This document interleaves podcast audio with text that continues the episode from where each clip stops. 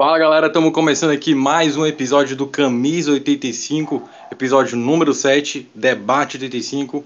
Estamos aqui com os grandes comentaristas aqui do Ceará, estamos aqui com Cauê, Fidelis e Matheus Pato aqui para a gente falar um pouco sobre futebol cearense, futebol nacional e futebol internacional. Antes de a gente passar a palavra aqui para a galera, é, vou passar rapidão nos assuntos de hoje. Hoje nós vamos falar sobre a situação dos times cearenses nas competições internacionais, né?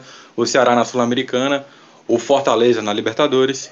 Vamos falar também do falando agora sobre o futebol brasileiro em, em, em, geral, né? Vamos falar sobre a chegada do Merrentiel, atacante uruguaio lá no Palmeiras, prometendo ser o novo camisa 9 que a torcida e a diretoria do Palmeiras tanto queria. Vamos falar também sobre a organização da Liga do Futebol Brasileiro, a Libra, né? É, essa organização aqui está fazendo muita polêmica aí sobre como vai ser organizada e tal, quais são os times que vão aceitar participar. É, sobre futebol internacional, a gente vai falar sobre o Eintracht Frankfurt, que foi campeão da Europa League. Vamos falar também da ida do Mbappé ao Real ou ficando no PSG. E vamos falar também sobre a igualdade salarial que começou a ser implantada lá na seleção dos Estados Unidos. Bom, antes de a gente começar, boa noite aí, galera. Boa noite, Fidelis. Como é que tá? Boa noite, mano. Tudo bem, velho? Ansioso aí para mais um debate com os assuntos bem bacanas. E hoje vai ser um debate muito legal, não tenho dúvidas. E aí, Cauê, tudo bem, cara? Como é que você tá? Seu coração tricolor aí nessa, nesse dia de gravação, tudo bom?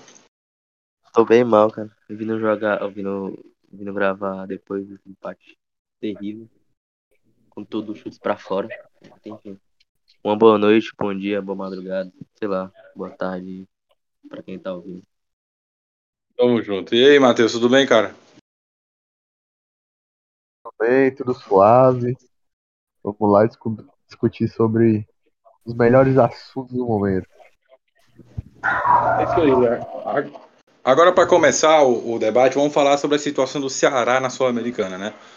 O Ceará que vinha, vem de um começo de temporada bem, bem abaixo do que se esperava, teve troca de técnico, teve grande, grandes debates entre diretoria e torcida, mas na Sul-Americana é, parece que esse campeonato é, foi para lavar a alma do torcedor mesmo, porque o Ceará vinha muito bem. Em um grupo que tinha o Independente como, como o seu principal obstáculo para conseguir a primeira colocação. E no momento o Ceará está conseguindo ser o virtual classificado por enquanto. Dificilmente, só um desastre mesmo para o time argentino conseguir a classificação para cima do Ceará. Eu quero saber de vocês, qual é a análise de vocês sobre esses cinco jogos até aqui no Ceará, né? Falta ainda a última rodada lá na Argentina, né? Quero saber o, o, o que vocês acharam o que, que é, é, essas atuações do Ceará na Sul-Americana dizem da temporada até aqui do Ceará e o que, o que vai ter ainda dessa temporada, o futuro do Ceará também na competição. Primeiro aí você, Cauê, eu quero saber sua opinião. Bom, bicho, no jogo passado contra o General alguma coisa, que é o nome do time lá. Cavaleiro. É, é isso aí. A gente viu um Ceará ofensivo, né? Que não parava de atacar. Por mais que o, que o time seja horrível, gente viu um time que queria um saldo de gol, que queria o gol a todo momento, que não parou de atacar. Até o Kleber fez gol, então. Então, é um time organizado que, mesmo que o, que o time seja ruim, aquele time da, da Venezuela, o Paraguai, não sei onde é, é, a gente vê um Ceará que tá começando a responder às críticas da torcida. Então é isso. É, pois é, o Ceará teve muitas dificuldades é, em campeonato cearense, campeonato do Nordeste. No Campeonato Brasileiro ainda está penando ainda, mas na Sul-Americana parece que o time se transforma, né? Isso é algo que se assemelha também à equipe do Fortaleza quando entra na Libertadores, entra com ah, outro, um, outro, um, outra mentalidade. Fala. É o único time invicto, né, da Sul-Americana do que eu lembro é, né? Pois é, ainda então... tem. Ainda tem essa, essa, esse plus ainda. E você, Filéz, o que, que você tem para analisar aí o, o, a fase de grupos do Ceará, né? Então, já acho que dá para analisar com um todo, né? Falta só uma rodada, né? Mas já dá pra gente dar uma analisada aí. Como é que tá sendo o Ceará nessa competição internacional, Fidelis? Cara, eu, eu acho que é, o Ceará ele já, já pôde comemorar desde o início em relação ao, ao sorteio, né, da fase de grupos. É, a gente viu ali que gerou uma certa preocupação, né, quando surgiu ali o Independente, né, como adversário do Ceará nesse grupo.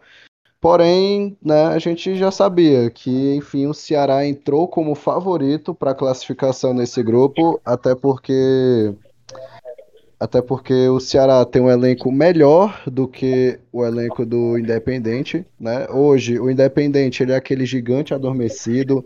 É, infelizmente, o Independente passa por uma situação muito delicada, uma situação na qual é, o time vive uma, uma, crise, né? Uma crise, uma crise dentro do clube, uma crise ali da, da diretoria, e isso acaba que prejudica bastante, né? O time.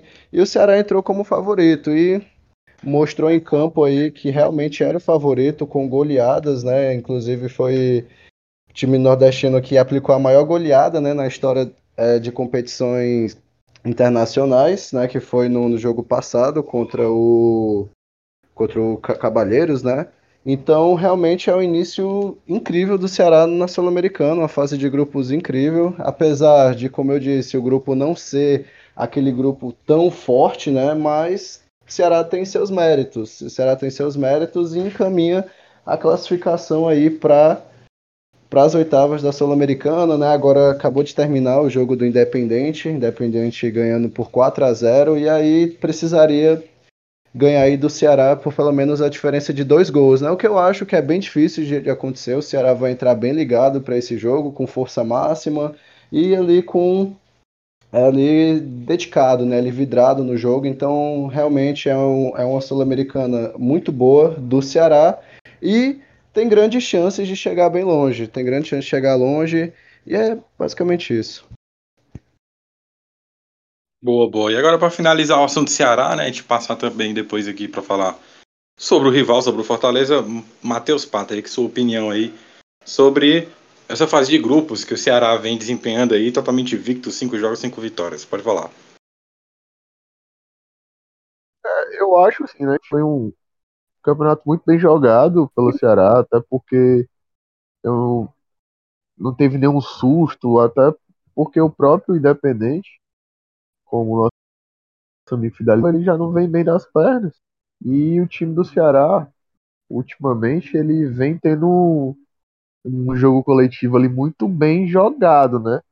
Ah, o único problema do time do Ceará hoje em dia que eu acho, com todo torcedor do Ceará também deve concordar comigo, é a falta daquele atacante que faça gol. Mas o time ali tá com uma defesa muito boa. É, quando não é Messias e, e e o Luiz Otávio, tem o Gabriel Lacerda, que para mim hoje, hoje é o melhor zagueiro do, do Ceará, mas ainda com status de reserva. Então, assim, acho que foi sem SUS, tranquilo. Eu acho que eles ainda fecham, o Ceará ainda fecha esse campeonato. Mais uma vitória para cima do Independente lá a gente. É isso. Tem muito o que falar sobre isso. Boa, é isso. Finalizando aí o assunto Ceará, agora vamos, vamos falar ainda de futebol cearense, agora de Fortaleza.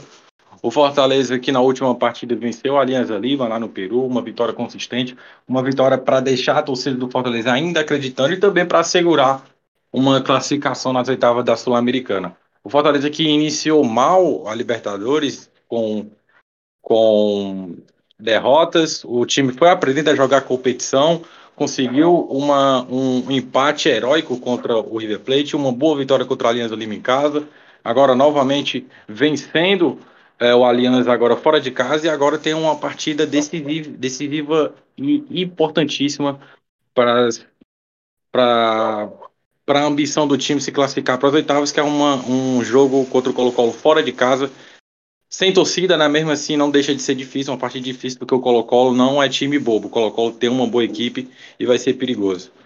Agora eu quero saber de vocês a mesma coisa, a mesma coisa que eu perguntei do, da, do Ceará. Quero saber o que, que vocês acharam, né? Uh, ao contrário do time do Ceará, o Fortaleza vem participando de uma competição internacional mas vem jogando numa verdadeira montanha russa, tem bons, bons pontos, bons pontos negativos também, joga bem, joga mal, mas enfim, quero saber a análise de vocês. Matheus, você primeiro. Então, é, Fortaleza tá perdendo o cabaço, né? Na, na Libertadores agora, acho que agora não, mas sim naquele, naquele jogo já com o próprio River, né? Pra mim, ali foi a virada de chave, mesmo ele perdendo lá de 2 a 0 o time já teve mais uma postura diferente, né? Tem medo de atacar, que foi como ele começou a fazer depois daquele jogo. É, quando veio o jogo do. O primeiro jogo contra o Aliança aqui no, no Estádio Castelão, a gente viu uma postura totalmente diferente dos dois primeiros jogos. Não os dois primeiros jogos, mas sim no primeiro jogo contra o Colo-Colo, né? O time atacou bem mais, criou bem mais. É, os jogadores pararam mais de entrar na, na pilha dos jogadores sul-americanos, né? Que eu acho que foi isso muito que pegou no contra aquele jogo do Colo-Colo aqui, né? Esperando por arbitragem. A gente sabe que Libertadores, a primeira fase, por não ter o VAR, não é bem assim. Então eu acho que agora o Flamengo está num bom momento. É uma pena que não depende de si só, né? Porque é, ah, mas se ganhar lá, ainda tem como tirar 3 a 0 em cima do, do, do Colo-Colo, mas eu acho muito difícil esse, esse placar elástico. Né? Porém, o time agora deu aquela virada de chave. É, esperar pelo resultado do jogo hoje do River Plate com o Colo-Colo. Agora sim, né? Tamo, toda a torcida tricolor tá bem esperançosa. E acho que o, o Voivoda conseguiu mexer no emocional do time. A gente vê a postura, o time atacando. É, mas ainda muita falha na defesa. Eu acho que o próprio Benevenuto, que para mim é o melhor zagueiro de Fortaleza, é, nessa Libertadores ele não vem fazendo um bom campeonato. Né? Muitos erros bobos, com aquelas apagadas como aquele aquela recuada que ele deu pro Max Wallace, que acho que o Castelo naquele momento foi de 0 a 100, mas é, eu acho que agora é o melhor momento pro Fortaleza, sim. Tô acreditando depois do placar de hoje do jogo Colo-Colo e Play. E é isso. Boa, boa. E você, Cauê, qual a sua opinião aí sobre esse, essa estreia, essas estreias, né? A grande estreia né, do Fortaleza na Libertadores aí, esses cinco jogos que ele jogou. Um panorama geral do que você achou aí sobre o Fortaleza até agora o que, que você acha que vai ter de futuro aí do Fortaleza na competição, seja na Sul-Americana ou seja indo para as oitavas, cara. As oitavas da Liberta, né? Cara, eu acho que o time pegou mais casca, né? Pegou um pouquinho mais de experiência. Óbvio que falta para muita gente. Para Igor Torres. Esse pessoal que é mais novo, de 19, 20 anos. Ainda falta um pouco. E no jogo passado, contra o Alianza Lima, a gente viu um time que conseguiu atacar e soube sofrer, soube sofrer. Com o Boeck defendendo muitas bolas e com a defesa de Fortaleza, como o, o nosso amigo Matheus disse, deixando muitos espaços. Só que com essa vitória, o ânimo do Fortaleza vai lá em cima. Seja para o próximo jogo contra o Fluminense em casa, no domingo, e seja para o jogo contra o Colo-Colo, né? Então eu acho que e essa vitória foi muito importante. Ajudou o time, conseguiu recuperar um pouco o ânimo. E se o Fortaleza, se o Fortaleza jogar o que sabe, o Fortaleza vai muito longe. E na Sul-Americana, caso dê tudo errado na Libertadores e vá para a Sul-Americana, talvez chegue como um dos favoritos e podendo ter um clássico rei na Sul-Americana. Seria talvez um dos maiores clássicos reis da história, que o maior, né? É boa, boa. E agora para e agora para finalizar, Fidelis aí, tricolor de coração aí, falando aí do Fortaleza. Pode falar, Fidelis. Cara, é... eu acho que a questão experiência, né, contou muito ali pro Fortaleza no início da fase de grupos, né, no início da Libertadores. Ali no, no, primeiro jogo, torcida bem esperançosa, né? Torcida fazendo uma festa gigantesca e a expectativa era alta, né? Apesar de ser a estreia, Fortaleza ali vindo de dois títulos, né? Ou melhor, vindo de um título, a Copa do Nordeste, que posteriormente veio o Cearense ainda deu mais ânimo pro time. E a, a expectativa era muito grande, né? Só que a gente viu contra o Colo-Colo, um time ainda inexperiente, né, quando se trata de Libertadores. A gente viu ali muitos erros defensivos por parte do Fortaleza, é, erros ofensivos também. Fortaleza naquele jogo perdeu muitas chances, né? E logo após o primeiro tempo ali do, do jogo, Fortaleza no segundo tempo já começou ali a, a mostrar um pouco mais de maturidade, né? Depois ali do primeiro tempo contra o Colo-Colo, e enfim, a partir dali eu só vi avanços né, no Fortaleza, apesar da derrota para o River Plate também, lá na Argentina, por 2 a 0 Fortaleza mostrou que mostrou que amadureceu rápido, né? Mostrou que amadureceu rápido e isso, como eu disse, foi ficou bem claro e evidente, né, no decorrer do, da fase de grupos. E aproveitou né, as chances ali contra o Alianza, que de todos os times ali do grupo era o mais fraco, né, com o, o elenco mais limitado, o, com o time ali mais pressionado também, porque o Aliança não ganha muito tempo na, na Libertadores, e o Fortaleza conseguiu aproveitar né, é, isso para que conseguisse ali a vaga para as oitavas da Sul-Americana, né? Que já é um grande feito, independente do, do resultado da próxima semana, independente do resultado de hoje entre River Plate e Colo-Colo, Fortaleza já fez história. É, por ser o primeiro cearense a ganhar uma partida de Libertadores, por ser o primeiro cearense a ganhar uma partida fora de casa, né?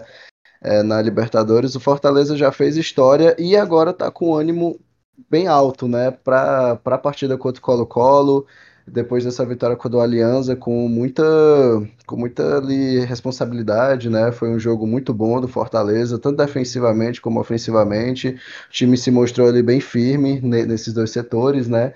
E a expectativa agora da torcida é realmente de classificação para as oitavas. Eu, como torcedor, é, falo aqui que as chances do Fortaleza de classificar são bem altas, ainda mais que o Colo-Colo não vai ter a torcida ali para apoiar, né? Mas ainda assim vai ser um jogo difícil, de fato. Mas o Fortaleza agora se mostra um time maduro, um time que vai brigar realmente até o fim pela vaga, pela classificação e isso também, consequentemente, vai ajudar, acredito eu, no Brasileirão e, enfim, no decorrer da, das competições aí que vem por diante, né? É, acredito que essa vitória contra o Aliança é, é a virada de chave para que o Fortaleza volte a ganhar no Brasileirão, para que o Fortaleza vá confiante contra o Colo-Colo. E é isso. Realmente é um início de fase de grupos que muita gente não esperava, né? Eu vi muitos torcedores ali depois da derrota contra o River Plate. Muitos torcedores ali com medo de que o Fortaleza não, não fosse conseguir nem chegar ali aos três pontos com, a, com uma vitória, né? Ali meio receosa, assim, realmente ganhar de algum time né, na fase de grupos. E agora a gente vê que, apesar de um time limitado, né? Porque a gente vê que o Fortaleza depende muito dos seus titulares, depende muito ali também do Pikachu. Uma ressalva aqui, o Pikachu, né? Para mim é um dos melhores jogadores dessa fase de grupos. O cara em cinco jogos tem cinco participações de gol, um gol e quatro assistências. Então realmente ali é uma peça fundamental para o Fortaleza, uma peça ali que é, vem se destacando entre os demais jogadores que estão aí na Libertadores. Com certeza é um dos melhores hoje ali é, da fase de grupos. E é basicamente isso. Fortaleza ali aí tem muitas chances de se classificar e fazer mais uma vez história, né?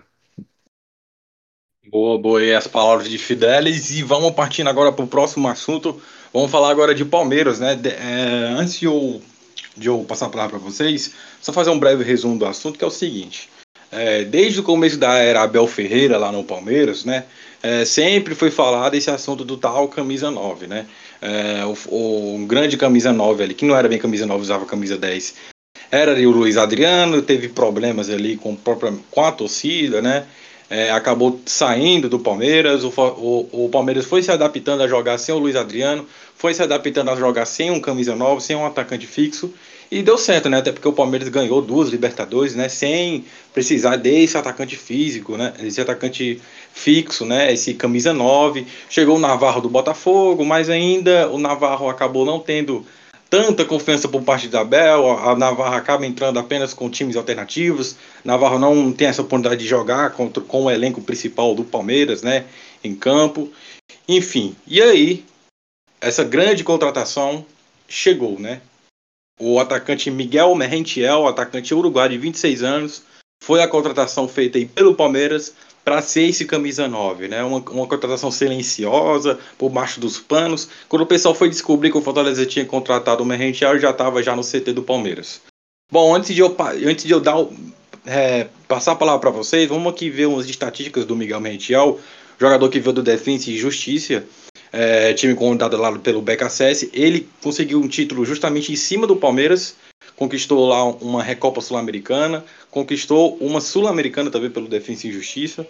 É, na atual temporada, a temporada atual, o, o, Miguel ele tem 19 jogos, 9 gols e 3 assistências. Na temporada passada ele jogou 57 partidas, fez 16 gols e teve 4 assistências. Ele que foi revelado pelo Penharol, passou também pela base do Valência, fez bastante sucesso ali no futebol argentino e agora chega aí no, no, na equipe do Palmeiras. Agora eu quero saber de vocês. Vocês acham que o Miguel Merrigiel ele vai chegar para ser apenas uma peça de reposição? Ou o Abel vai colocar ele no time, vai é, colocar um camisa 9 ali no time, vai mudar um pouco do, do jeito do time jogar? Porque o time já estava acostumado a jogar sem esse camisa 9, sem essa referência, né? Tanto que o artilheiro da equipe é o meu campista, que é o Veiga, né? Quero saber a opinião de vocês. O, o, o Palmeiras precisava ter trazido mesmo o Miguel Merrentiel ou não? E se vocês acham que precisava, será que ele vai entrar mesmo é, no time ou vai ser uma peça de reposição assim como o Navarro é? Primeiramente, você, Fidel, sua opinião aí sobre a chegada aí do Uruguai aí no Palmeiras. Não é de hoje, né, que a gente sabe aí da necessidade do, do Palmeiras de contratar um camisa 9, inclusive é, passou um bom tempo aí no mercado procurando esse camisa 9, né? Foram várias especulações, várias tentativas de contratar um camisa 9, que é com certeza a maior necessidade do Palmeiras hoje, do elenco do Palmeiras. Para mim, o elenco do Palmeiras é um dos melhores do Brasil, porém o que falta ali é um 9, né? O que falta ali é um 9, e por, e por essa e pela ausência de um 9 ali, o, o Abel ele foi ali tentando. É, como é que eu posso? Improvisar, né? Um 9, sempre ali com o Rony, Dudu de falso 9, o Rony ali de falso 9 também, sempre tentando improvisar para que, enfim, é, tentasse ali tampar esse buraco, né, que o 9 deixava. Não conseguiu, apesar aí do, do Palmeiras ter um time é, ter um time competitivo.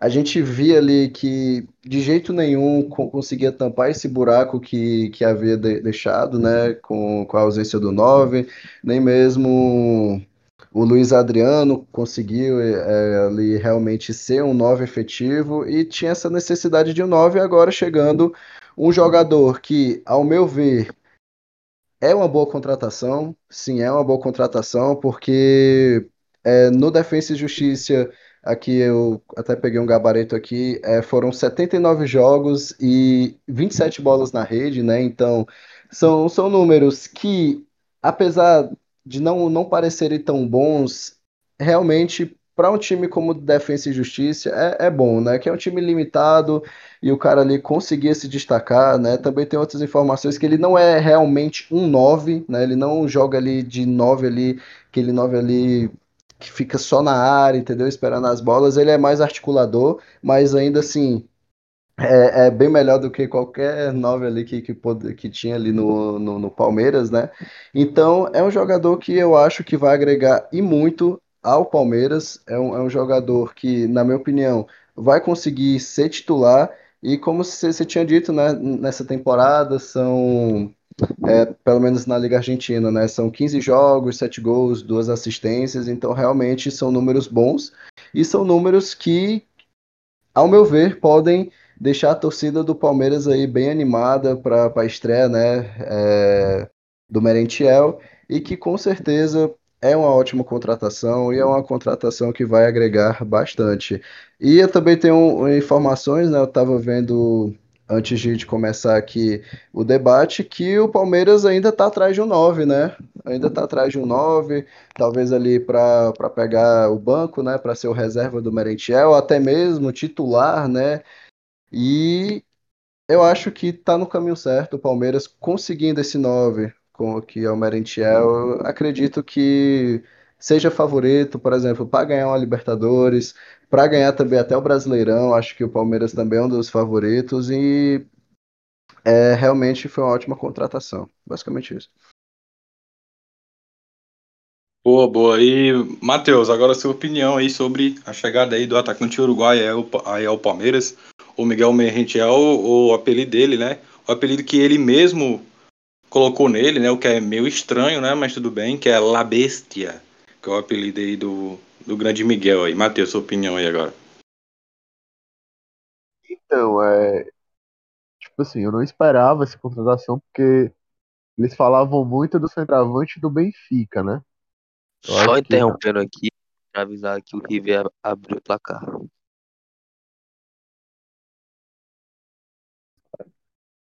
Pode continuar, amigo. Então vamos lá. É... Eu não esperava realmente que o, o Palmeiras fechasse essa contratação, até porque eles falavam muito, eu acho eu acho, eu só quero confirmar aqui, tô abrindo aqui de novo, se realmente era o, o jogador do é o centroavante do Benfica, mas acho mesmo que é. E assim, é, é um bom jogador, é um excelente jogador. Porém, a, alguns colegas aqui podem achar que eu sou um lunático em falar isso, mas eu acho que ele não seja melhor do que o Navarro, porque os gols dele, é, tipo assim, a gente não pode. Claro, eu também não posso fazer essa comparação, mas também já fazendo, é, eu acho que o campeonato do Navarro, a temporada passada do Navarro, foi muito mais superior do que a própria temporada dele. Apesar de os números serem menores, mas assim, o time do Botafogo também não era essas coisas todas. E o Navarro ele se destacou muito bem. E acho que o Navarro é um jogador que seja o 9 ideal para o time do Palmeiras. Por quê? O, o Labesta aí que veio, é, eu acho ele meio já como jogador de lado. Apesar de ele já jogou como centroavante e é o centroavante do time. Mas ele cai muito pelos lados do time, porque o time lá joga de dois com, com dois atacantes, né? Então, é, já o Navarro, eu já acho ele já um centroavante. Eu não acho ele tão pesado. E eu acho o Navarro muito inteligente. Muito inteligente. O que tá faltando no Navarro lá no Palmeiras é mais oportunidade. É, então, assim, eu acho que é uma boa opção, pro, foi uma boa contratação para o Palmeiras, foi, porque vai ter mais aquela pegada de que querer vai ser um 9, né? Mas eu acho que assim, é um jogador que vem pro Palmeiras que ele não vá ser aquele jogador que todo mundo espera ser. Eu acho que é, é mais um jogador para completar o papel do time mesmo, porque é, não vejo nada demais nele, entendeu? Eu, e também o que é ruim no esquema do Abel é que para um centroavante, um 9 do Palmeiras ideal, hoje em dia aqui no Brasil, se a gente for olhar, tinha que ser um Hulk ou um Gabigol. Porque é, um 9 que acompanha o ritmo do time do Palmeiras, que é um ritmo frenético, né? Que é Dudu, é Rony, é Scarpa, é jogadas muito rápidas, né? Danilo quando joga, Wesley também.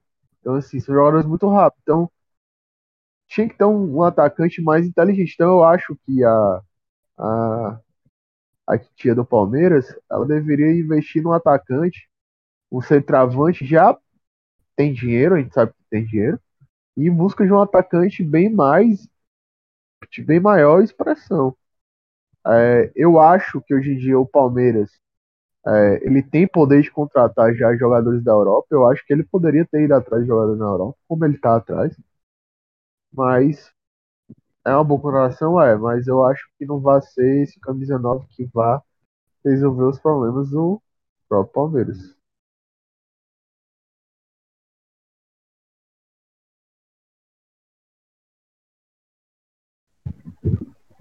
É isso aí. E para finalizar o assunto Palmeiras aqui, o assunto aí da chegada do La Bestia no Palmeiras.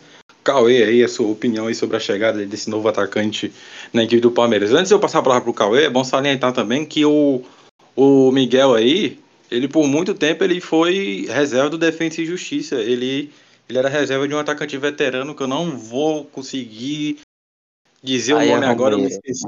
Brian. Pronto, ele mesmo. Pronto, ele foi reserva do Brian Romero, que é um atacante veterano, né? O, o, o Miguel. Tá no River, né? é- Agora eu acho. Exato, e ele, e ele é um atacante bem mais jovem e não conseguiu tomar, pegar a titularidade, a titularidade de um jogador que é veterano, né? Então é bom a gente dar atenção nesse, nesse quesito aí também. Agora, Cauê, a sua opinião. Cara, o centroavante do Palmeiras, centroavante entre aspas, né? Titular é o Rony, né? A gente tem que, tem que ficar ligado nisso. E o Rony, o próprio Abel Ferreira já falou que ama o Rony. Tanto pela voluntariedade dele, né? De correr o campo todinho, de não se cansar de dar, dar a vida, né? Mas, né? Quando se trata de gol, ele, ele não é muito a primeira opção, né? Ele não é muito o artilheiro do time, né? É o Veiga, né? Como o próprio Yuri disse aí. E eu acho que o Merentiel, mesmo que ele seja inexperiente, né, um pouco, seja é, pouco visado, né? Ele pode resolver os problemas do Palmeiras. O Palmeiras que tentou o Pedro, né? Forçou o Pedro várias vezes e o Flamengo não liberou. Já chegou a quase acertar com o próprio Pedro, né? E que o Merentiel pode ajudar o Palmeiras a, quem sabe, um, um Mundial, um Tri Libertadores. É Tri ou é Tetra? É Tri, né? Eu acho. Não, não me recordo, mas eu acho que é Tri. É triste se for seguida. É, pois é, exatamente isso aí. Então, é um cara que não é aquele centroavante pesadão, que só fica na área, que a bola chega e ele faz o gol. Não é isso. Ele é um cara que sai, que organiza, que dita o ritmo do jogo e que pode ajudar o Palmeiras, tanto o Veiga como para dar assistência, para fazer mais gol e tudo mais, como os pontos do Palmeiras, né? O Scarpa e o Rony o titular. E em relação ao, ao Naval, ele é da base de Xerém, né? Do Fluminense. É um cara que desde a base sempre foi esse centroavante que saía também da área, assim como o próprio Menentiel. Sempre foi bom jogador, mas tá tendo poucas oportunidades nesse time do Palmeiras. Só joga quando o elenco reserva, a gente viu contra o Emelec, eu acho, né? Que ele entrou só no segundo tempo. E no jogo contra o Oriente Petroleiro, eu acho, não. O Independente, não lembro. Ele foi titular porque o time tava todo reserva. Então ele só tem oportunidade com o time reserva. Raramente joga com o time sendo titular. E apesar de ser o, o artilheiro, né? Dessa Libertadores. É um cara que busca o seu espaço. Quem sabe pode formar uma dupla com o próprio Menentiel. E levar o Palmeiras à glória. É isso. Yuri, Yuri, antes de terminar Oi, assunto pode do falar. Palmeiras, deixa eu terminar, eu, deixa eu terminar esse assunto do Palmeiras, então, aqui eu acabei de ver um tweet agora há pouco, é, do Allan Kardec afirmando que três clubes grandes do, do, do Brasil é, estão em contato com ele e ele já deu 70% de chance de que vai atuar no Brasil. E assim, ele falou que são três times muito grandes no Brasil. É, o Allan Kardec, eu acho que não seria uma boa para o Palmeiras. Porém, pelo Palmeiras estar atrás de um atacante, né? Um centroavante, creio eu que o Palmeiras deve estar, ele deve estar na mira do Palmeiras, né? Para ser mais um, né? Porque acho que ele não seria o jogador ideal. Mas também tem toda a história com o próprio São Paulo, né? Agora ficou acesa aqui um- uma dúvida na minha cabeça para onde que o Allan Kardec pode vir para o Brasil, né? Quem sabe um é. Corinthians da vida, eu acho, né? Com o Jô, né? Que não tem mais Eu acho, ritmo. Eu acho desnecessário o Palmeiras ir atrás de mais um, né? Eu acho É, que, é, Navarro, que o Gabriel. Navarro e o rapaz uruguaio aí já tá de bom tamanho. Eu acho que um terceiro atacante, eu acho que. E, e ainda vai ficar a dúvida se o Abel vai optar por esse, essa formação com o, com o número 9, né? Porque ele, tinha, ele tem o Navarro no elenco e ele não usa o Navarro de, na- no time titular, mesmo o Navarro entrando e entrando bem, né? Então. Isso, mas também é que o contrato do Breno, eu acho que acaba esse ano também, né?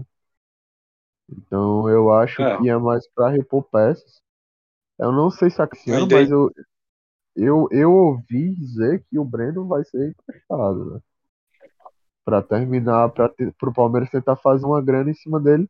Que o contrato do Breno foi isso, né? Foi trazer ele pra poder ganhar grana com ele no futuro, né? Mas eu acho que fora o gol que ele fez na final da Libertadores, ele nunca mais fez nada pelo Palmeiras. Talvez a entra, a- entra pra, pra puxar contra-ataque, né? Às vezes. Geralmente é isso. Talvez a contratação do, do, do Merrentiel seja ju- justamente já pensando na saída do Breno, né? Porque se o Abel não usa atacante de camisa 9, aí vai chegar mais um, chegar, vai chegar, sei lá, o Allan Kardec vai ficar com três camisas novas do banco de reserva. Aí eu acho meio, meio complicado. Enfim, vamos partindo agora para o próximo assunto, que é a Liga, a Liga Brasileira, né? Alguns já estão já já os organizadores dessa liga já estipularam o nome, né? Que seria a Liga do Futebol Brasileiro chamada Libra. E aí teve muita polêmica envolvida, principalmente no que move a vida dos clubes, que é a, é a grana, é a bufunfa. Alguns clubes de maior torcida queriam uma maior fatia da grana que seria que seria é, faturada aí com essa criação dessa liga. Alguns não aceitaram, alguns acharam injusto, é, queriam uma divisão mais igualitária. Alguns times já se colocaram à frente disso, já estão reunindo, convencendo outras equipes, alguns estão ficando de fora disso. E fica aí esse embate, essa, essa, essa briga aí entre os times para ver se consegue se desvincular da CBF e fazer uma liga uma liga própria aí que quem sabe seja mais organizada, né? E agora eu quero saber a opinião de vocês, quem vocês acham que estão certos, se tá todo mundo errado, se vocês acham que isso não vai para frente, quero saber o que, que vocês acham dessa organização. Vamos tentar ser um pouquinho breve, porque daqui a pouco vai dar uma hora de, de, de, de podcast e a gente não chegou nem na metade dos assuntos. Vai lá, Fidelis. É, ser aqui bem breve, né? Acho que não tem muito o que falar sobre isso, mas eu acho que é uma, é uma boa ideia. Na minha visão, é uma boa ideia, até principalmente pela questão de derrubar o monopólio da CBF, que não é segredo para ninguém, é, é uma federação muito corrupta. É uma federação que tem muita coisa ali por trás ali das cortinas que a gente nem imagina que acontece, sabe? E para mim é bem competente também. A CBF não acho uma boa federação, né? Tanto ali pela questão dos árbitros, que infelizmente os árbitros aqui no Brasil são péssimos. Não é uma federação assim que, que tenha culhões é, para enfim comandar, né, competições tão incríveis como Brasileirão, Copa do Brasil, né? E a gente já viu aí muitas polêmicas que envolveram a CBF, né? Então, para mim, a, o início, né, de um, de uma liga como essa aqui no Brasil seria fantástico, né? Seria fantástico porque, enfim, seria no papel, né, eram para todos os times ali comandar, né? Uma parcela ali comandar e tudo mais. E ficaria legal, né? Ficaria bacana porque todos os clubes ali que, que tivessem envolvidos iriam ser ser escutados, né, e tudo mais. Então, é uma boa ideia para mim. Mas eu acho que não vai para frente, porque o fator ganância sempre vai falar mais alto, né? Não só aqui no Brasil, mas no mundo inteiro, né? O dinheiro sempre vai falar mais alto e a gente sabe que, né, na- as últimas notícias sobre esse assunto mostraram que os clubes grandes, né, queriam mais ali para eles, né, mais lucro para eles e tudo mais é, mais monopólio financeiro para eles, então eu acho que não vai para frente justamente por conta disso, né? Então acredito que a gente vai continuar aí com, com, com a CBF comandando as competições aqui nacionais E é isso, né? Infelizmente, eu queria que fosse para frente, mas acho bem difícil. Vai lá, Cauê, sua opinião agora é sobre essa, esse, quem sabe, esse nascimento aí de uma nova liga aí do futebol brasileiro. Bom, se for a mesma ideia daquela, daquela Superliga Europeia, né? Dava Barcelona, Real Madrid, Juventus, essa porra toda aí. Que morreu o assunto, ninguém mais fala sobre aquilo, né? E que pelo visto não, não foi pra frente, assim como essa Superliga aí do Brasil não deve ir pra frente. O pessoal deve, deve deixar de lado e seguir como tá. E por mais que, que a CBF seja mafiosa e tudo mais, eu acho que deve continuar, não, não deve mudar muita coisa. Por mais que, que essa ideia de Flamengo, Corinthians, São Paulo seja até boa, né? Que vai ter mais qualidade, vai envolver mais organizações. Então, mas não deve ir para frente. Deve ser esquecido igual a, a Supercopa da Europa lá.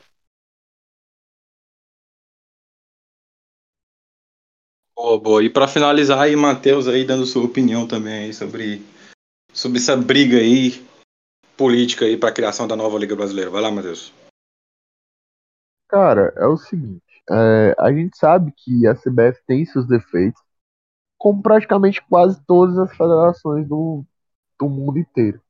Tem escândalos, tem isso tudo, mas assim, eu acho uma palavra muito forte dizer que ela ainda é corrupta, sim, há algo de errado, mas acho que esses casos de corrupções enormes que apontam para a CBF, acho que hoje em dia não é mais assim. Eu acho que está mais por erros humanos do que própria corrupção, mas enfim. Em relação à Libra, assim, a ideia era muito boa no começo. Até então, os quatro grandes do país querer tomar a frente e convidar nada mais nada menos o Cruzeiro para participar dessa organização. E aí a gente lembra que que o Cruzeiro hoje em dia é uma SAF, inclusive a maior SAF aqui do Brasil, né? Para mim, é a maior do Brasil. É tanto que o Cruzeiro, Cruzeiro não, o Ronaldo, ele tá fechando agora com a Ponte Preta também, né? Então, assim, é, vindo essa Libra, ela vai beneficiar os times SAF, como Cruzeiro, é, o RB Bragantino, o próprio Palmeiras, que hoje ainda não é uma SAF, mas não é uma SAF ainda em nome, mas a gente vê que a Crefisa tá ali por trás, então é, o próprio Flamengo, eu não sei onde é que vem os maus líderes que era o morro, mas eu não acredito nisso, mas a gente sabe que são clubes de um grande poder, um poder lucrativo muito grande. E eu acho também um erro muito grande eles monopolizarem o banco. É, tipo, os outros times eles não vão ter, eles não vão poder ter parcerias com outros bancos, como, como o Fortaleza teve, eu não sei hoje ainda se tem, mas como teve com a Caixa, né? E ele tem seu próprio banco digital também como patrocinador. E no caso, é, tendo essa Libra à frente, não vai poder ter essa parceria com esses outros bancos, vai ser com o BTO, né? Eu acho que é o acho que é BTO, é BTC, eu não sei. Que é um banco que tá vindo. Ele disse assim, ó, tá aí. Se vocês quiserem meu apoio, eu dou um, um bilhão. Então, assim, cara, tem que ter muito cuidado com quem vai tomar de conta disso. Eu acho que uma federação, uma liga, não são times que tem que tomar de conta, entendeu? Então eu acho um assunto bem delicado e eu acho que pro Brasil não seria interessante. Boa, é isso aí. Finalizar agora a, os assuntos nacionais. Agora vamos partir para os últimos assuntos do programa. Vamos partir para o futebol internacional. E nesses últimos dias teve uma grande notícia que foi a vitória aí do Eintracht Frankfurt frente ao Rangers da Escócia. O jogo lá no Ramon, Ramon Sanchez Pizjuan, é, estádio do Sevilla, né, um grande é, time aí da própria Europa League. É, uma equipe fortíssima do Eintracht Frankfurt, que em alguns anos já vinha crescendo, vinha contratando, vinha se aperfeiçoando, vinha se profissionalizando ainda mais, vinha incomodando os grandes da Alemanha, conquistando títulos em cima do Bayern, ganhou uma Copa da Alemanha em cima do Bayern, já era um time assim cascudo. Esse ano acabou deixando um pouco de lado mais a, Bundesliga, se concentrando mais na Europa League, tanto que no momento atual está é, tá ali no 11 colocação da Bundesliga. Mas é um time muito bom, fez frente ao Rangers, eliminou o Barcelona é, é, no mata-mata, chegou na final com, com merecimento, uma torcida apaixonada, com o brasileiro Tuta no elenco, ex-São Paulo, com o Kostic, Sérgio ali, que vai enfrentar o Brasil na Copa do Mundo, com o Gonzalo Paciência jogando muito, com o Borré jogando muito com o Kevin Trapp, ex-PSG, goleiro alemão aí, sendo o herói da partida. Enfim, quero saber para vocês uma análise aí. É bom também a gente falar um pouco do Rangers, né, que até uns anos atrás estava faliu, foi para a última divisão do da Liga Escocesa. Se reergueu, chegou à primeira, à primeira divisão escocesa, foi campeão escocês com o Jared, agora com o o Gil Van Broxley, eu não, não, posso estar falando errado o nome dele, holandês ex-Barcelona, comandando o Rangers, chega no final da Europa League. Também é importante de salientar também esse ressurgimento aí do Rangers, o time azul lá, da, lá de Glasgow. Enfim, vamos passando aí a palavra para vocês. Cauê, primeiro vocês aí sobre essa análise aí, sobre esse título aí do Eintracht Frankfurt na Europa League. Bom, eu tava com, com esperança que o Rangers pudesse fazer história, né? ganhando essa, essa Europa League seria tipo a cereja do bolo, né? Para um time que foi da quarta divisão, subiu, subiu, se ergueu e isso ia coroar essa, essa subida, né? Mas infelizmente não foi possível. E em relação ao Frankfurt, é um time muito bom, um time que joga no contra-ataque, um time muito rápido, que eliminou o meu bacinho, infelizmente. Mas com o Kostic, que é com a canhota dele é excelente. Com o zagueiro Tuta aí, que, que foi falado agora. Muito bom. É um time bem organizado que mereceu essa vaga na, na próxima Champions. Apesar de ter ficado em nono no campeonato alemão, se eu não me engano. Mas isso não, não é mais importante, né? Já que conseguiu ganhar a Champions. E no, no próprio jogo contra o Barcelona, se eu não me engano, teve uma invasão da torcida, né? Eu acho. Eu acho que foi nesse jogo. Então, só mostra o quanto a torcida é completamente apaixonada. E que mereceram muito esse título. É isso. Boa, boa. E você, Fidel, sua opinião aí sobre essa final aí vencida nos pênaltis aí pela equipe de Frankfurt? Cara, pra falar a verdade, eu achei que o Frankfurt ia, ia descer a lenha no, no Rangers, porque se você for olhar o elenco, apesar do, do Rangers, enfim, né, ter chegado à final, o elenco do, do Frankfurt, enfim, era muito superior, né? Era muito superior em questão de nome, em questão assim, questão salarial, né? Folha salarial era superior. Mas o Rangers, assim como fez o campeonato inteiro, fez também na final, surpreendeu, né? Jogou de, de igual para igual contra uh, o Frankfurt. E o Frankfurt, apesar de não ter ido muito bem no, no campeonato alemão, é, mostrou, né, ali desde o início que o foco, quando viu ali que tinha muita chance de conseguir ganhar, né, a Liga Europa, o foco foi totalmente para a Liga Europa, né? Então o campeonato alemão meio que ficou de lado, né? Ficou ali é, como em segundo plano e o foco mesmo era na Europa League. E realmente deu certo, né? Realmente deu, deu certo. Agora classificado para Champions, campeão da Europa League, ainda mais sendo invicto, somente três times na história conseguiram esse feito, ser campeão invicto da Europa League e realmente é mérito aí pro, pro Frankfurt, que fez um campeonato belíssimo, a torcida, nossa, eu me apaixonei pela torcida do Frankfurt, depois da invasão ali a é, a Barcelona, né, é, ali no, no, no Camp Nou e tudo mais. Velho, foi surreal, né? Aquela marcha ali que, que teve da, da torcida, mais de 33 mil torcedores ali do Frankfurt marchando ali em direção ao Camp Nou.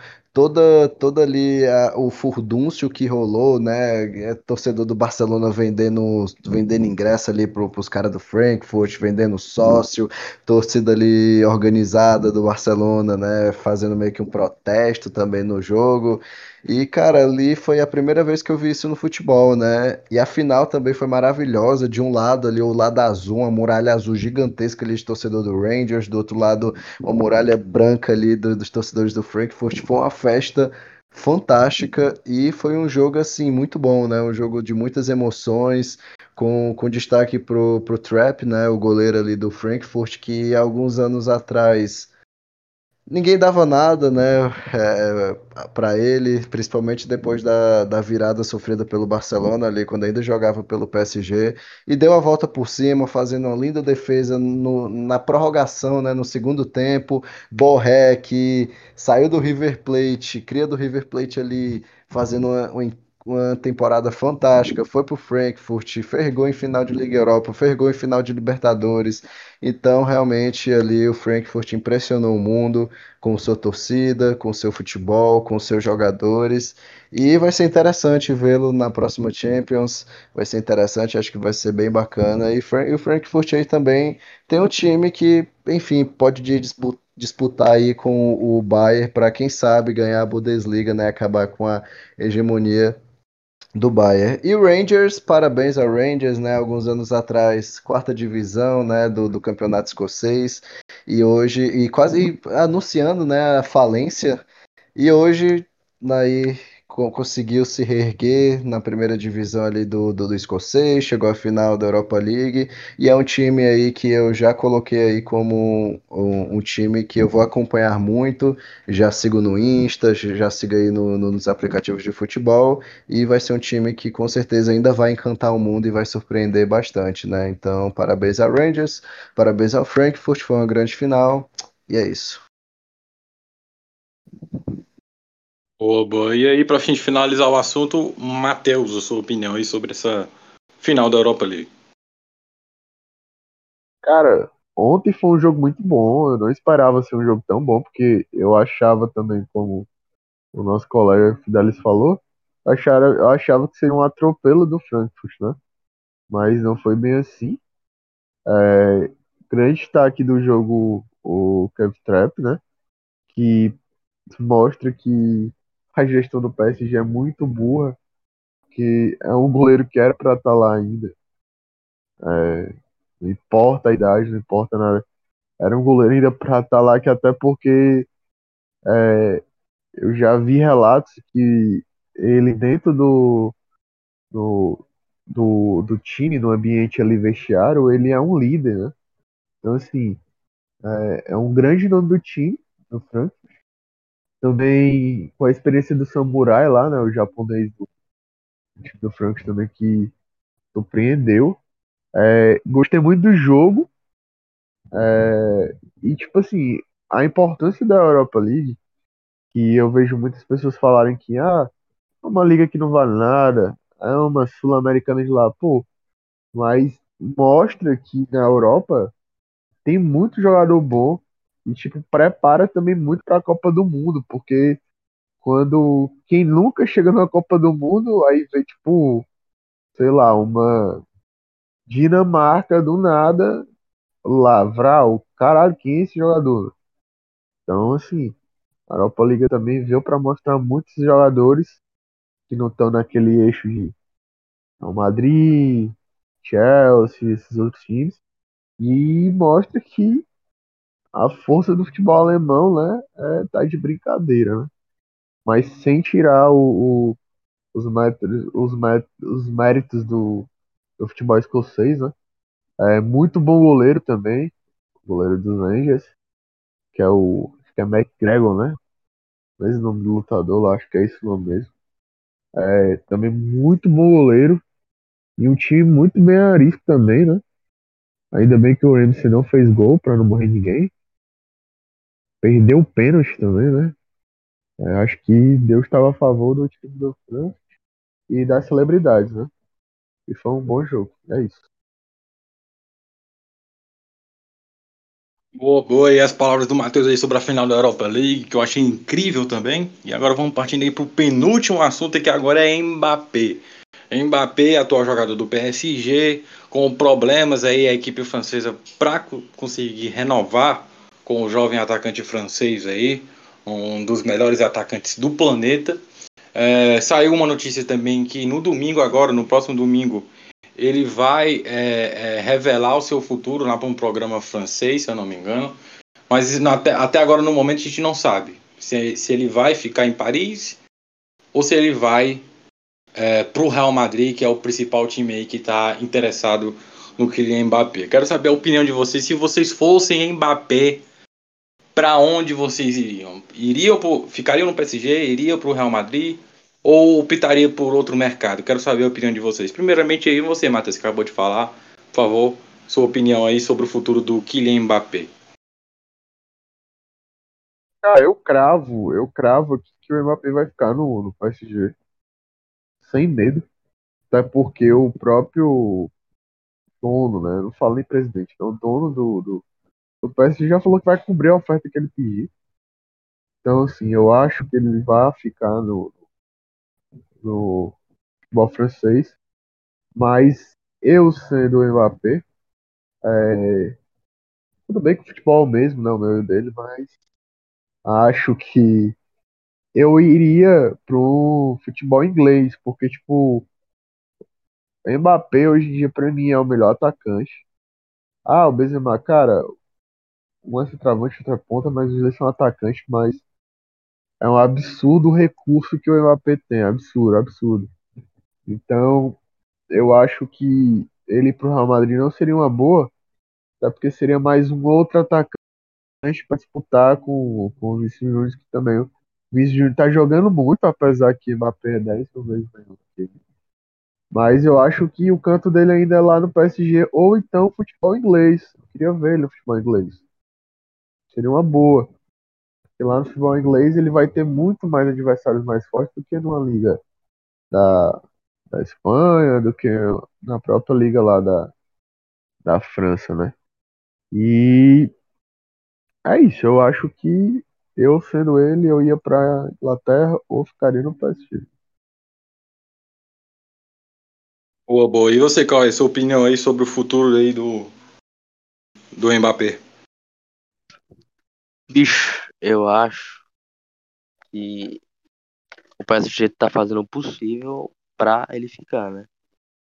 Só que com a possível saída do Cristiano Ronaldo do Manchester United, pode pintar um Neymar, Messi e Ronaldo no, no PSG, né? E com isso, o Mbappé perderia espaço, né? Eu acredito. E viria a ser um reserva super de luxo, então. Teria que, que migrar, talvez, pro, pro futebol inglês, como foi falado aí. Eu acho que pro City não, porque já, já, já tá com, com o Haaland lá. Eu acho que não desembolsaria muita grana pelo, pelo Mbappé. Talvez um, um Liverpool Manchester United, quem sabe, não sei. Só que teve toda a treta, né? Acho que antes de ontem, na, terça-feira, foi postada uma foto alguns jogadores do PSG e o Mbappé meio que tapou o patrocínio do, do PSG. Aí o pessoal ficou falando, ah, porque Mbappé é traidor, vai sair já, já tá confirmado. Só que o, o Neymar veio, veio a público falar que era por conta que o patrocinador ia mudar e que não ia ser mais lei e tudo mais. Então foi uma tempestade em copo d'água. Pode ser que o Mbappé fique, pode ser, eu acho bem difícil, mas, mas pode ser. E em relação ao Real Madrid, se pegar o Mbappé, ficaria com um dos maiores trios, talvez, do, do mundo, quem sabe, com Benzema, Mbappé e Vinícius Júnior aí. Isso se o, se o Benzema não, não sair, né?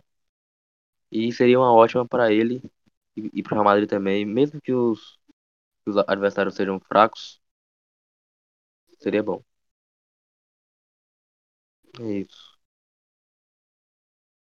Boa, boa. E as palavras do Cauê. E agora, para finalizar o assunto aí, Fidelis falando, e depois a gente passa aí pro último assunto do episódio de hoje. Vai lá, Fidelis. É, essa novela, né, do Mbappé e do Real Madrid já vem aí de pelo menos uns três anos, né, e tudo mais. O Mbappé é o sonho de consumo do Florentino Pérez e de todo madridista, né? E, na minha opinião, eu acho que a melhor escolha para o Mbappé seria o Real Madrid, né? Seria o Real Madrid, maior campeão da Champions, maior time do mundo e assumir o protagonismo em um time como o Real Madrid é, deixaria o Mbappé assim uma prateleira muito acima, muito acima de qualquer jogador, acima de Cristiano Ronaldo, acima de Haaland, acima de Vinícius Júnior, acima de Benzema, porque ao meu ver o Mbappé indo para o Real Madrid, ali a- o trio, né, Mbappé, Benzema, Vinícius Júnior, que é o sonho de todo, de todo madridista, inclusive o meu sonho também. Eu acho que apesar de ter o, de ter o Benzema e o Vinícius Júnior, o Mbappé para mim tem mais fu- futebol que os dois, né? Então ele assumiria ali um protagonismo, fa- faz muito gol, dribla pra caramba, dá assistência, faz tudo ali. Então eu acho que ele assumindo o protagonismo do Real Madrid pegando ali a, a camisa 7 e tudo mais, realmente deixaria ele uma prateleira quase inalcançável, né? Então, eu acho que seria uma boa, né, ele ir para o Real Madrid, seria uma boa para o Real Madrid e para ele. Ah, E eu não acho uma boa ele ficar no PSG, né? O PSG aí já já deu a entender, né? O, o dono do PSG já mostrou que vai fazer de tudo para o Mbappé ficar, né? As últimas notícias aí da, dessa semana, eu tava dando uma olhada, é que o, o PSG tá disposto ali a, a fazer um contrato que, que vai chegar ao ponto do Mbappé participar de reuniões, participar de, do, do que for ali, sei lá, para para escolha de jogadores, para escolha da comissão técnica e tudo mais. O cara praticamente ali vai, vai se tornar jogador barra, sei lá, dirigente do clube, entendeu? Então isso é um absurdo Pra mim, isso é um absurdo. Beleza, o Mbappé é uma das grandes promessas do futebol mundial. É uma das grandes promessas, se não a maior, né? Porém, para chegar a esse ponto, cara, é um negócio assim surreal, né? Eu nunca vi esse tipo de coisa acontecer. Se isso for verdade, eu não sei realmente se é verdade, né? Mas vários veículos aí de, da imprensa informaram isso. Então, acredito que seja. E é algo surreal, né? É algo surreal. Eu, eu acho que oferecendo uma grande proposta, né? O PSG oferecendo uma grande proposta pelo Mbappé, talvez ele aceite, né? Talvez ele aceite que dinheiro hoje no futebol fala mais alto do que qualquer coisa, mas como eu disse, né? A minha vontade particular aí é de que ele vá para o, o Real Madrid, se destaque, ganhe Champions, ganhe La Liga e indo, né? Eu acho que próximo ano já, já seria aí o grande candidato à bola de ouro, né? Nem, nem se transferiu ainda para o Real Madrid, nem começou a temporada seguinte ainda, né? Mas eu acho que ele já ainda, rapaz, é um candidato à bola de ouro com certeza, porque o Real Madrid também recentemente contratou o Rudiger, né? Ainda não foi confirmado, né? Mas enfim, o jornal Marca, enfim, jo- jornais aí muito renomados da Espanha já afirmaram a contratação, já confirmaram a contratação do Rudiger. Provavelmente virão mais jogadores. Eu acho que vai ser meio que um Real Madrid do- dos Galácticos 2.0, né? Próximo ano. Então, para mim, a, a melhor opção para o Mbappé é ir para o Real Madrid, assumir o protagonismo enfim, brilhar, né? Fazer uma boa temporada. Yuri, Boa, é, boa. Pode falar. deixa eu só falar- puxar aqui uma coisa que ele tá falando. É, tipo assim, né? O que o Cauê falou, né? Questão de patrocínio. É, vocês não acham é, bem na cara dessa situação dele ir num programa que é o maior programa de maior audiência, né? Lá da TV francesa. Ele dá essa notícia e rolar a parada da mudança de patrocínio, né? Vocês não acham nada disso muito já na cara que será uma mega promoção do PSG em cima do Mbappé, não? Aí eu deixaria É, pior que eu pensei nisso, eu pensei nisso hoje, quando eu vi que ele ia. Quando eu vi que ele ia decidir o futuro dele esse domingo, dia 22, em uma TV, né? TV aberta lá da França. Mas eu pensei muito que realmente é um marketing gigantesco e ele vai anunciar nesse dia que vai continuar no PSG e vai surpreender o mundo. E meu Deus, que marketing!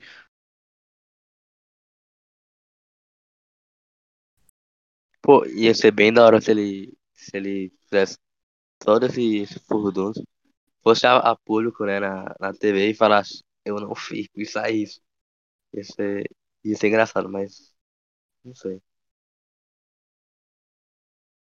Enfim, vamos lá agora para o último assunto agora, que é, é sobre seleção, sobre futebol feminino, né, sobre seleção feminina, que lá nos Estados Unidos foi confirmado agora que a, que a seleção masculina e a seleção feminina de futebol vão ter bônus ali para a Copa do Mundo igualitários. É, antes as seleções é, ali dos Estados Unidos eles recebiam um salário ali para atuar na seleção. Agora isso acabou. Agora é, são bônus que são ah, enviados para os atletas, né?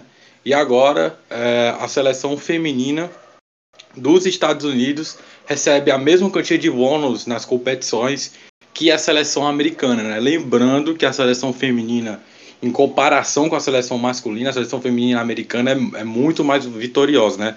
A seleção feminina americana tem quatro Copas do Mundo, tem quatro é, Olimpíadas e tem sete Copa Ouros, né? Que é meio que a Copa América ali da, da América do Norte Caribe e Central, né? Enfim, agora eu quero saber a opinião de vocês sobre isso, né? Era algo que já vinha sendo levantado, mas uh, esses últimos dias acabou se confirmando que foi essa quantia igualitária dividida entre o futebol masculino americano norte, é, é, dos Estados Unidos e entre o, o, futebol masculino, né? Quero saber a opinião de vocês aí. No finalzinho eu dou minha opinião também sobre o que eu acho. Vai lá, Matheus. Primeiro você. Então, é, eu acho que uma vez, no tempo do projeto que a gente criou, o Wide Sport, a gente debateu um pouco bem rápido sobre isso no intervalo do jogo, acho que do, do jogo do futebol mexicano, né? Então, assim, cara, é, eu posso até ser cancelado pelo comentário que eu vou fazer, mas é, não é questão de, de, de colocar é, o feminismo ou o machismo em pauta, mas sim, sim. Que, que eu acho? Eu acho que, cara, todo jogador tem seu valor diferente. Então, assim, todo produto tem seu valor, um diferente do outro, seja ele no supermercado, seja ele no carro, seja ele um jornalista, seja ele um jogador de futebol, um jogador de basquete. Então, eu acho que isso não vai ter benefícios para o desempenho dos jogadores. Eu acho que isso, eu acho que isso vai causar mais um, uma vitória, né, para a questão dos direitos, né? Acho que mais por uma questão, eu acho que, que uma questão vai, isso é mais uma vitória de posicionamento político do que posicionamento de futebol. É, essa é a minha opinião, não me cancele mais essa opinião.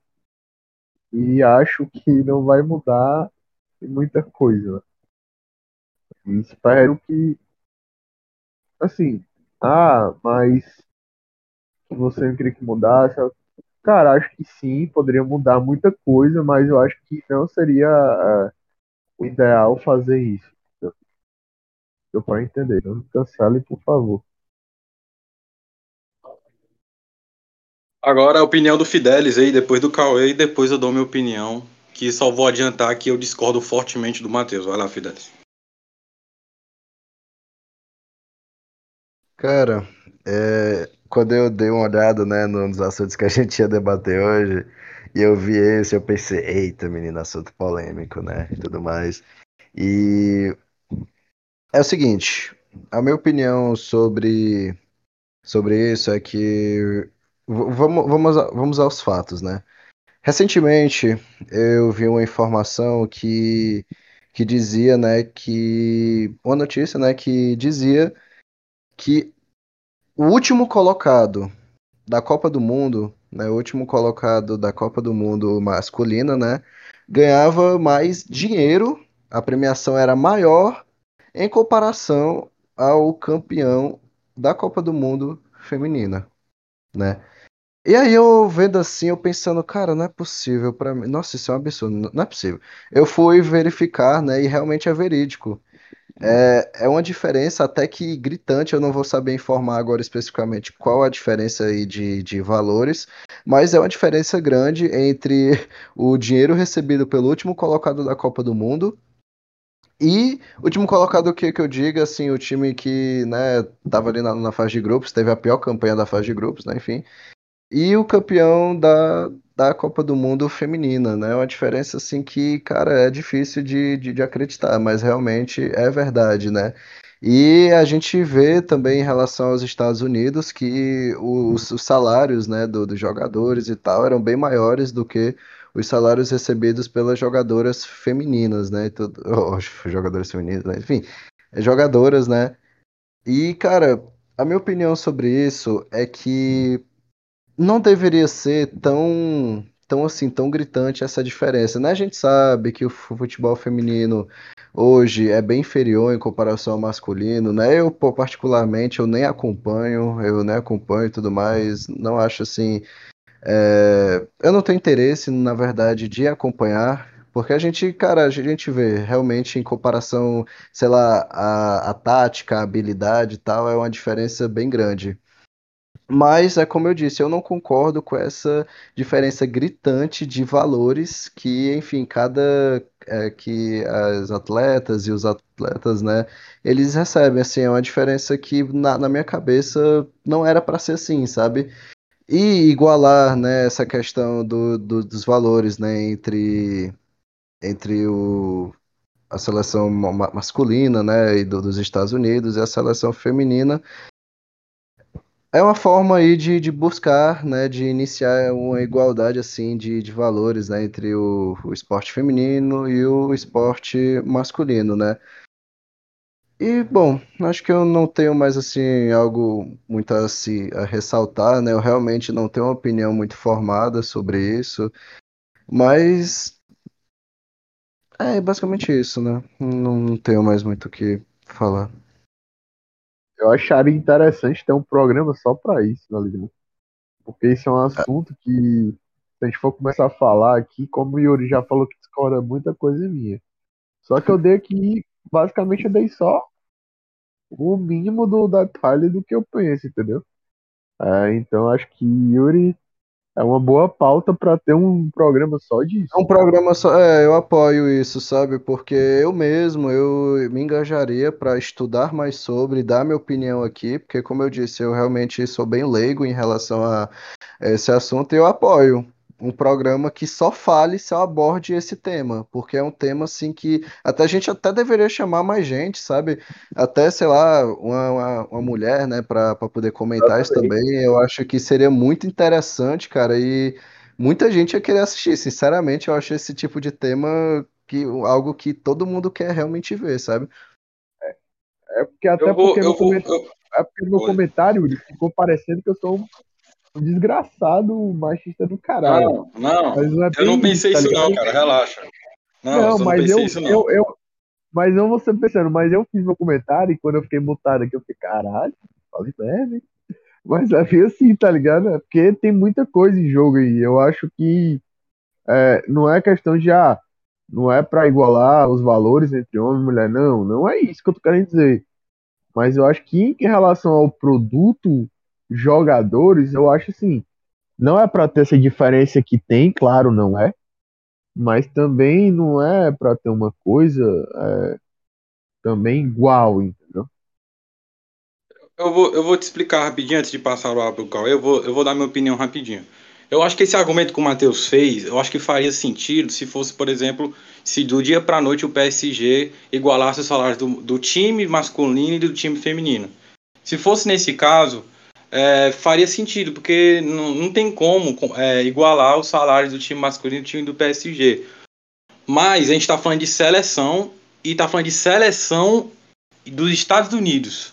A seleção dos Estados Unidos feminina, como eu disse, ganhou quatro Copas do Mundo, quatro Olimpíadas e sete Copa Ouros. Se a gente pegar todos esses títulos e quanto, e quanto é, a seleção feminina americana é, contribuiu para a federação de lá, é enorme, é exorbitante, é muito maior do que, a, do que a seleção masculina fez. A seleção masculina fez o máximo foi é, ganhar a Copa Ouro. A, uma, seleção masculina nunca, nunca, a seleção masculina americana nunca ganhou título fora isso. Nunca ganhou é, Olimpíada, nunca ganhou Copa do Mundo e provavelmente tão cedo vai ganhar. Então, o que eu acho é que sim, é justo, porque lá tem um cenário que mostra que isso é uma justiça, entendeu? Se fosse em questão de clubes, eu entenderia que essa igualdade é, não, não, não daria, entendeu? Eu acho que não é, não é política, é uma decisão justamente técnica, porque a seleção feminina americana merece, porque ela é muito maior em relevância do que a seleção americana. Não faria sentido fazer isso, por exemplo, na seleção feminina e na seleção masculina brasileira. A seleção masculina brasileira tem cinco títulos de Copa do Mundo. A seleção feminina brasileira não tem nenhum. Então, tipo assim, tem alguns casos que cabe isso e outros não. E outros que não cabe, por exemplo, aqui no Brasil, não cabe, mas pode caber no futuro quando evoluir. A gente tem que analisar um pouco o contexto, porque, por exemplo, na década de 70, na década de 80 por aí, era crime mulher jogar futebol. Então, é, a qualidade técnica não vai ser a mesma, porque, por exemplo, o primeiro jogo da seleção americana de futebol foi em 85, cara. Da seleção, foi, o primeiro jogo foi em 85. Então, é, é um futebol recente. Então, não tem como cobrar delas o mesmo nível técnico do futebol masculino que começou desde, desde 1800 e alguma coisa, entendeu? Então, cabe uma evolução. A seleção feminina americana evoluiu muito mais que a masculina. Por isso que eu acho que essa igualdade de salários é justa. Eu acho que poderia até ser maior do que a masculina, porque a, em, em comparação com a feminina, a masculina é insignificante. Mas em, em comparação com clubes, tentar igual, igualar isso em, em, clubes, aí eu acho impossível. No momento é impossível, né? É, mas em seleções na americana é possível, entendeu? Essa é a minha opinião. Bom, agora vamos passar a palavra pro Cauê. Vai lá, Cauê. Bom, né? É, começando com a qualidade técnica, né? Isso é indiscutível que o futebol masculino tem uma qualidade melhor, tanto em, em qualquer campeonato, acredito, que a qualidade seja, seja bem maior. E tem uma, tem uma mulher que é a Megan Rapinoe, não sei, não sei se fala assim, mas é a Rapinoe. Rapinoe, Talvez a, a Megan Rapinoe. É, isso, isso. Eu, eu acho que ela deve ser a, a maior jogadora da história dos Estados Unidos, eu acho. Bem provável que sim e ela é ativista pela causa LGBT e pelo direito das mulheres, né? E ela já veio ao público pedir que tanto o Messi como o Cristiano Ronaldo sejam a favor desses, desses salários igualitários, né? E eu tô junto com ela nessa. Acho que o salário tem que ser justo, tanto na própria seleção americana, que é uma seleção infinitamente superior à seleção americana masculina, né? E então é isso, bicho. Acho que se, se for falar mais, vai, vai ficar aqui até amanhã. Em resumo, é isso. É, só algo a ressaltar, né? Eu eu tava vendo, eu, eu pensei aqui um pouco sobre o que o Matheus falou, né? Sobre a questão de do, do, do, produto que é oferecido, né, o produto assim de entretenimento, né, e tudo mais, que, que é oferecido tanto pelo masculino como pelo feminino. E se for seguir por essa linha de raciocínio, realmente a gente vê, né, que o futebol masculino, ele, enfim, oferece um produto assim é melhor, né, de questão ali de assistir os jogos e tudo mais, né, os jogos assim mais bonitos, né, enfim, essas coisas. Agora, eu também pensei sobre o que o Yuri falou, né, em relação à questão aí da seleção feminina estadunidense ser a melhor do mundo, sabe? Ele, elas dão aos Estados Unidos um status assim de, de superioridade né, no, no futebol feminino e isso deveria ser reconhecido. Isso deveria ser reconhecido e não é nem um pouco, cara. Realmente, eu, eu não vejo muito, né? Pelo menos eu não, eu não acompanho muito ali os jornais norte-americanos, mas eu não vejo muito ali os americanos falando sobre isso, ressaltando isso, né? Então eu acho que nessa questão, nesse ponto aí, que é o ponto aí que, que a gente está debatendo sobre essa. é, sobre aí os salários igualitários, né?